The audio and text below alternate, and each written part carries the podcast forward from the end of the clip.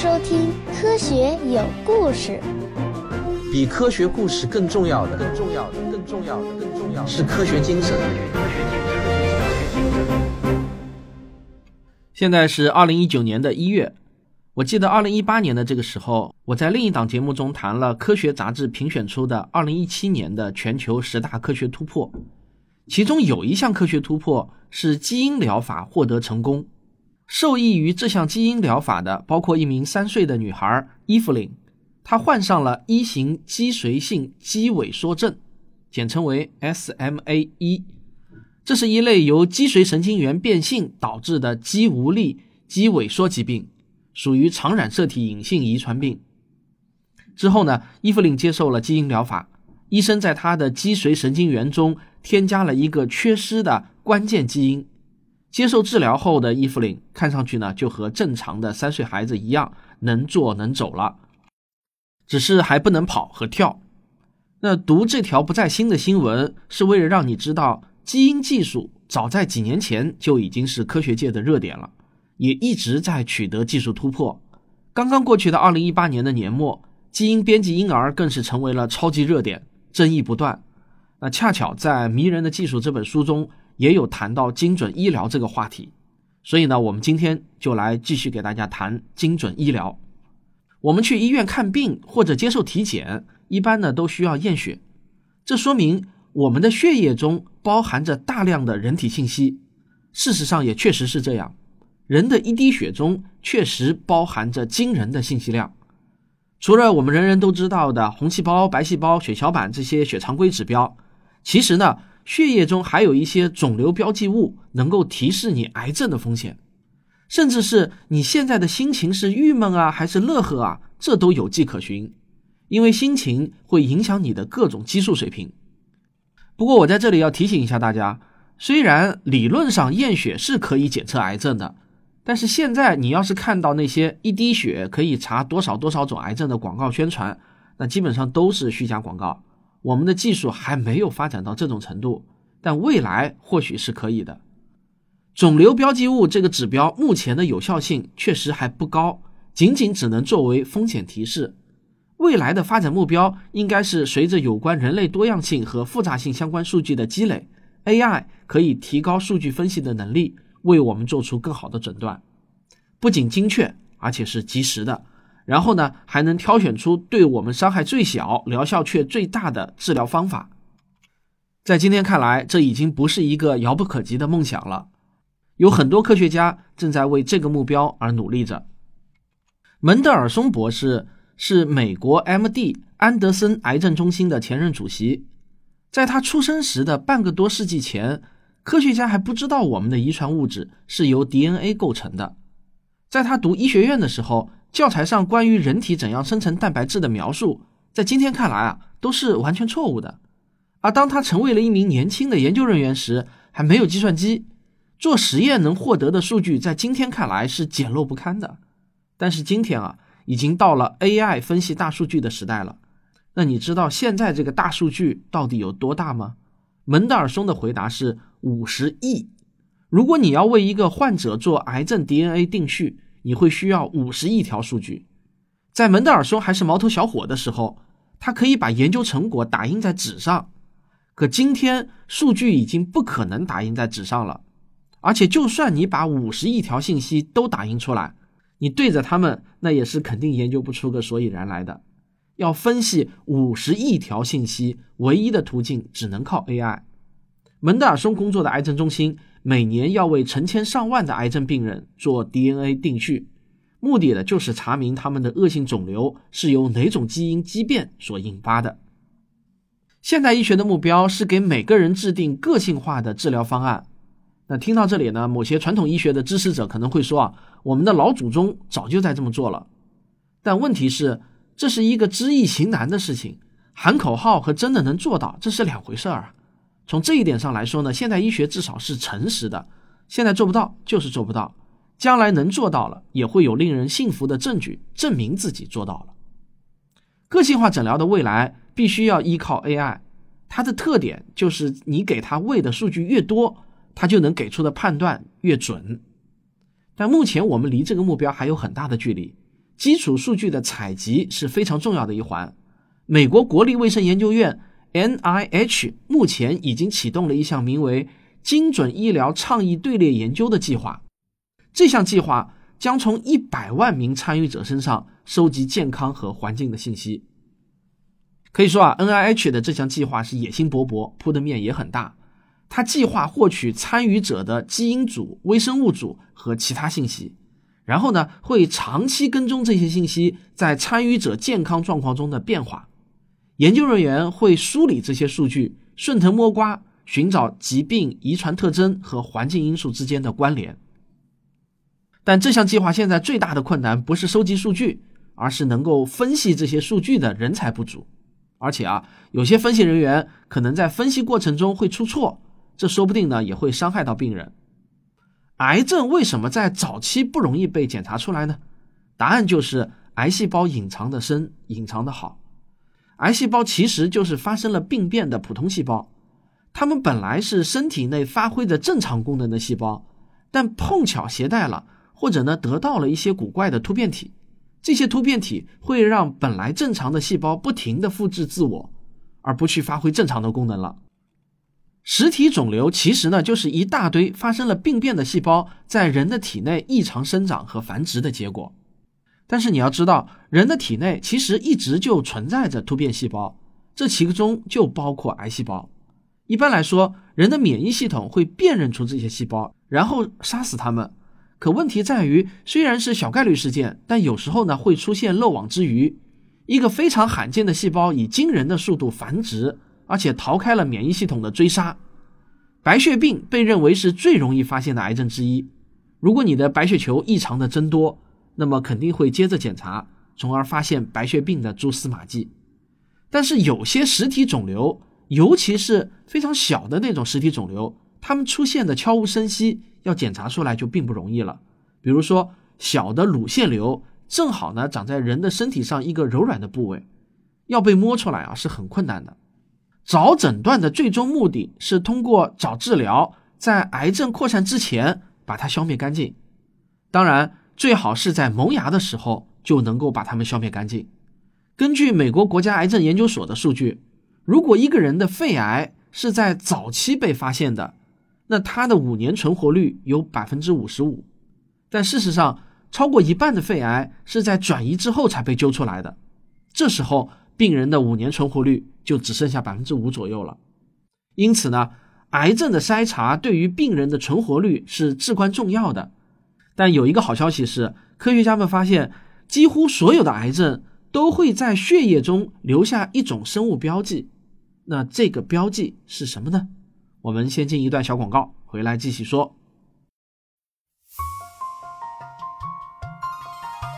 我的付费专辑《科幻世界漫游指南》已经全部更新完毕了。如果您想来一场科幻与科学的盛宴，那么欢迎订阅我的这个节目。非常诚实的告诉大家，前两天我自己又从头到尾全部听了一遍，我自己都听着觉得很爽啊！这还真不是吹牛皮。这恐怕是我自从开节目以来做的最辛苦的一个节目。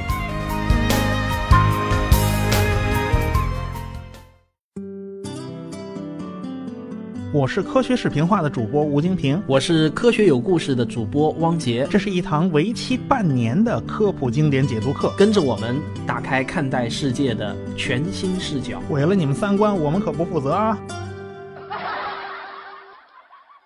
我和吴金平老师共同制作的科普经典解读课已经全部更新完毕了，欢迎大家订阅收听。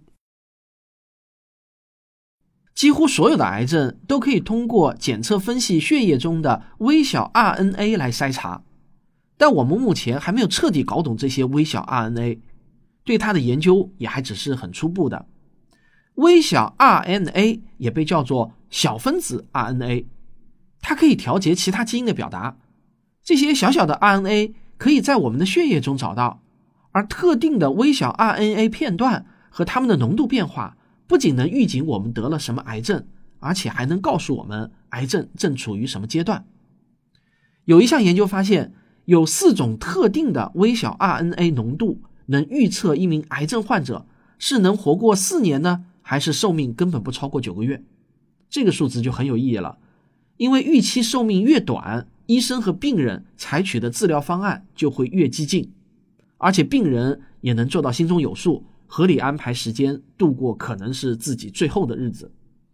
我最近呢就在常常思考一个问题：假如我的生命确定还剩下最后五年，我会怎么安排这五年的时间？那我想知道，如果这个问题抛给你的话，你会写下什么样的答案？我希望你能留言告诉我。理论上啊，如果我们能彻底弄清楚微小 RNA，就可以了解一个人所有的疾病情况。有一家微小 RNA 的数据库名为 MIRBase，正在跟踪着数以千计的微小 RNA 分子。除了微小 RNA，还有一种诊断早期癌症的方法是通过循环肿瘤 DNA，这个也被称为 ctDNA。这是一项比较新的发现。研究显示，通过血液中的循环肿瘤 DNA 来发现一期非小细胞肺癌，成功率能达到百分之五十，而二期的发现率是惊人的百分之一百。到了二期，癌细胞已经从肺部转移到了淋巴结里，但还没有转移到其他的器官中。虽然还是转移了，但比起存活率很低的三期或者四期来说，那就已经算是很幸运的了。过去呢，这种癌症一般都是要到三期或者四期才能被发现的。说完了这个诊断癌症，我们该来说说如何治疗癌症了。那么，精准医疗在治疗癌症上有什么妙招呢？我们之前已经说过，癌细胞会设法避开免疫系统的追杀，从而开始自己的野蛮繁殖。那么，如果我们可以教会自己的免疫系统如何辨认并杀死这些鬼鬼祟祟的癌细胞，那就可以有效治疗癌症了。现在的一个研究方向是利用 T 细胞，T 细胞有记忆，可以杀死其他的细胞，而且非常长命。他们只要见过某样东西一次，在第二次见到它时便会很快的认出它，然后呢，很快就会把它们干掉。说到这个 T 细胞啊，大家如果看过著名的电影《生化危机》的话。里面的那个假想的病毒其实就是从 T 细胞开始的。曾经有一项特别成功的基因改造项目，教会了 T 细胞如何去追击一种名为 CD 幺九的分子。这种分子可以在一种名为 B 细胞的白细胞表面找到，而白细胞和淋巴癌往往会通过过度的制造白细胞来杀死你。然而问题来了，T 细胞干掉了所有的 B 细胞，包括健康的 B 细胞。B 细胞也是免疫系统的一部分，杀死所有的 B 细胞可能会造成免疫系统暂时性的损伤。虽然相比被癌症夺去生命，免疫系统的损伤那也还是可以接受的，但这毕竟啊是伤敌一千自伤八百的行为，能不能避免呢？莫斯博士就想出了一种更为巧妙的方法，通过改变 T 细胞的基因结构来让 T 细胞攻击一种抗原。这种抗原是某些肿瘤细胞特有的。如果一个癌症患者不幸之中万幸的长了一颗带有这种特别受体的肿瘤，那么他就能够通过接受 T 细胞编程治疗来治疗癌症。听上去非常美好。虽然莫斯博士的研究仍然在早期阶段，但精准攻击实体肿瘤是大势所趋了。如果能够早发现、早治疗，那么癌症就会缓解。所以呢？通过一些简单易行的方法，随时监测就显得尤为重要了，既能让病人放心，又能不掉以轻心。我们之前提过的循环肿瘤 DNA 就又派上用场了，它能在诊断癌症时揪出癌细胞，也就能够在后期监测中继续贡献力量，确保癌症没有在不知不觉中复发。这项技术现在发展的很快。我们现在已经能够在粪便、尿液和其他体液中找到循环肿瘤 DNA 了。或许未来检测的方法会变得更加多种多样，痛苦也更少。看上去精准医疗发展的很好，前途也是一片光明，我们该为之欢欣雀跃。可其实它还是有一些让人担忧的地方的。精准医疗的一个主要问题是成本，而且目前看来这个问题并没有什么好的解决方案。它将长期存在下去。我举个例子，有一种叫做伊法卡托的药，是治疗囊性纤维化的。据估计呢，美国只有几千人会使用这个药物，形成不了规模经济，所以呢，分摊到每个人身上的成本就非常高了。预计一年下来大约要花费三十万美元左右。第二个问题是可能会让某些人变得越来越敏感。你想象一下，有一天你做完体检，会面对一堆的数据，然后在体检报告的最后列出了一千多种疾病和你患上这种疾病的概率是多少？我想啊，性格敏感的人可能会紧张到惶惶不可终日的。第三个问题呢是隐私问题。为了精准医疗能够尽可能的做到精准，你必须要把自己的遗传特征和自己的经历联系在一起。一股脑的都提交给医疗人员，这就意味着你一生中发生过的所有事情，无论是受过的伤、生活过的环境，还是各种遗传因素导致的事件，都将储存到数据库中。这么一来，你的隐私也就荡然无存了。如果有一些缺德的医疗公司把自己收集的信息卖给了猎头或者保险公司，假想一下。当猎头或保险公司知道了你有很高的概率患上精神疾病，他们就可以把你屏蔽掉，不做你这单生意。这可不是危言耸听啊！事实上，即使不分析你的医疗信息，你在社交媒体上发布的各种照片，就能把你的心理健康情况公之于众了。有一些研究小组正在进行此类研究，比如从社交平台上用户选择的照片中分析出他们是否患有抑郁症。再比如，分析用户发在推特上的信息，来发现创伤后应激障碍 （PTSD）。据说他们推测的结果很不赖，有时比正式的诊断报告还要早上几个月。可是，保险公司如果能分析出你患上各种疾病的概率，事情就变得非常复杂了。人寿保险和健康保险之所以可行，就是因为要提前知道用户在什么时间患病或死亡是非常困难的。保险其实呢就是一个数学工具。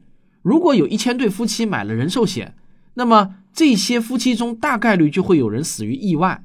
有些年轻时丧偶的人得到的保险金比自己投保的钱要多，而那些年老的夫妻能得到的保险金就比他们投保的钱要少。但一般来说，宁愿钱少点，大家也都希望能够长相厮守。所以呢，在这个例子中，本质上就是相伴到老的夫妻资助了不幸的夫妻。但随着医疗变得越来越个性化，这套系统就有可能行不通了。现在已经可以对个人进行基因测序，或许有朝一日你去投保的话，保险公司会要求你出具自己的基因测序结果，针对每一项数据给你开具也是个性化十足的各类保费。但想想，如果是基因很容易患病的人，本来就已经很堵心了，这么搞下去的话，幸运的人会变得更幸运，不幸的人却只能摔到底了。因此呢，为了避免这种情况的发生，美国国会就在2008年通过了《遗传信息非歧视法案》，认定我刚才举例的那种歧视情况是违法的。雇主不能因为雇员可能更容易患上某些疾病而解雇他们，保险公司也不能因为这个原因拒绝投保人。但是，假设基因测序认定一个人有非常严重的暴力倾向，那么，请问这项信息是否应该公开呢？这个人是否不能从事某些职业？他身边的人又是否有知情权呢？那这一系列的问题都会在不久的将来变得越来越尖锐。美国国会虽然通过了遗传信息非歧视法案，但显然美国政府并没有将所有类型的基因歧视都认定为是非法的。比如说，有一款名为“基因访问控制”的 App，可以访问二十三 and me 的基因组数据。这个二十三 and me 啊，是一家很有名的基因测序的私人公司。这两年风头还是很火的。这个 app 不仅能够访问个人的基因数据，还可以根据这些数据来限制用户访问互联网。App 的开发者建议创造一个安全空间，例如呢，只能被女性访问的网站。但是我们不难想象，像这样的一款 app 肯定会被恶意使用的。比如，你可以想象一下，一个只有某种肤色的人才能访问的网站，或者一个只有基因完美的人才能访问的网站。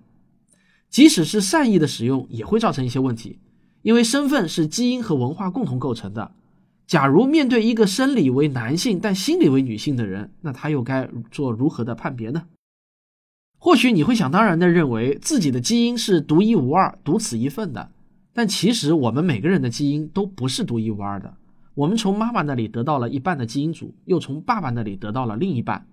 如果我们自愿公开自己的基因组信息，就会透露父母的基因组信息。无论何时，只要我们选择完全公开，就会伤害到所有想匿名的亲属。比如你发现自己有很高的遗传几率患上精神分裂症，而你有一个在政府部门身居要职的亲哥哥，那我想问你，你是该公开这条信息呢，还是选择隐瞒呢？好了，那关于精准医疗的话题，我们今天就说到这里。在中华民族的传统医学诞生的那一天开始，辨证论治，同病异治，异病同治，就是人们的一个美好愿望。我认为啊，这个方向和愿望是完全正确的。但是呢，要实现它，就必须要到现代医学的实验室中去寻找解决方案，而不是到我国的古籍中去寻找答案。科学思维的反面就是崇古思维。希望大家相信，现代人只会比古人做得更好，而不是永远给几百年前甚至一千多年前的古人当学生。好，感谢大家的收听，科学有故事，咱们下期再聊。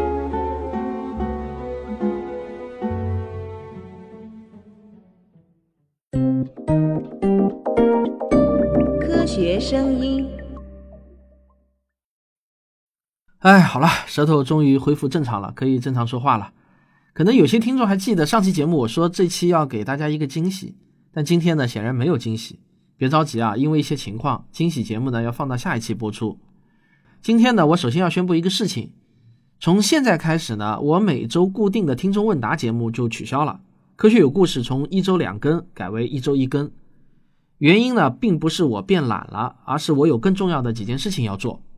首先，我正在准备新媒体科普创作研讨班的课程内容，我在认真总结梳理我自己这么多年来的一个创作经验，我想把他们毫无保留的都分享出来，希望能引出更多有才华的科普作者。我想啊，如果我能成为未来某个中国的阿西莫夫、卡尔萨根的垫脚石，或者成为他们嘴里名义上的。老师啊，那我就会感到非常非常的开心的，这绝对是我莫大的荣幸啊！另外，我正在创作我今年的新书《少年科学启蒙三部曲》，还差最后一部的书稿。同时呢，我还是今年四二八理性的力量演讲会的总策划。那为了每一届的效果都能超过上一届，我从现在开始呢，就要投入精力创作演讲会需要的各种物料了。这个工作任务也不轻。总之一句话。人的精力是有限的，想要提高工作质量，那只能是多投入时间。因此呢，对我来说，做减法比做加法更重要。权衡利弊呢，我决定把听众问答给暂时砍去了。还有我一直想写的那本有关数学史话的那本书啊，我准备了有一两年了，但我还想继续搁置一下，因为我觉得还是没有准备好。宁可不开工，要开工就要有把握了再动笔。另外，我今天还要再次提醒一下。我正在征集《科学有故事》节目的新片头，下面这段呢是片头的干净口号：欢迎收听《科学有故事》，比科学故事更重要的是科学精神。好，如果你愿意为我创作一个新的《科学有故事》的片头的话，请自行想办法把这段声音给扒下来。我对新片头的要求呢是必须是原创，而且啊温柔一点，适合在夜深人静的时候睡前播放。投稿的截止日期是二零一九年的二月十日，一经采用，有丰厚的礼品赠送。投稿的邮箱是科学声音的拼音幺六三点 com，科学声音幺六三点 com。好，感谢您的收听。如果您喜欢我的节目，请别忘了点一下订阅，当然也欢迎您点赞、分享和留言。咱们下期再见。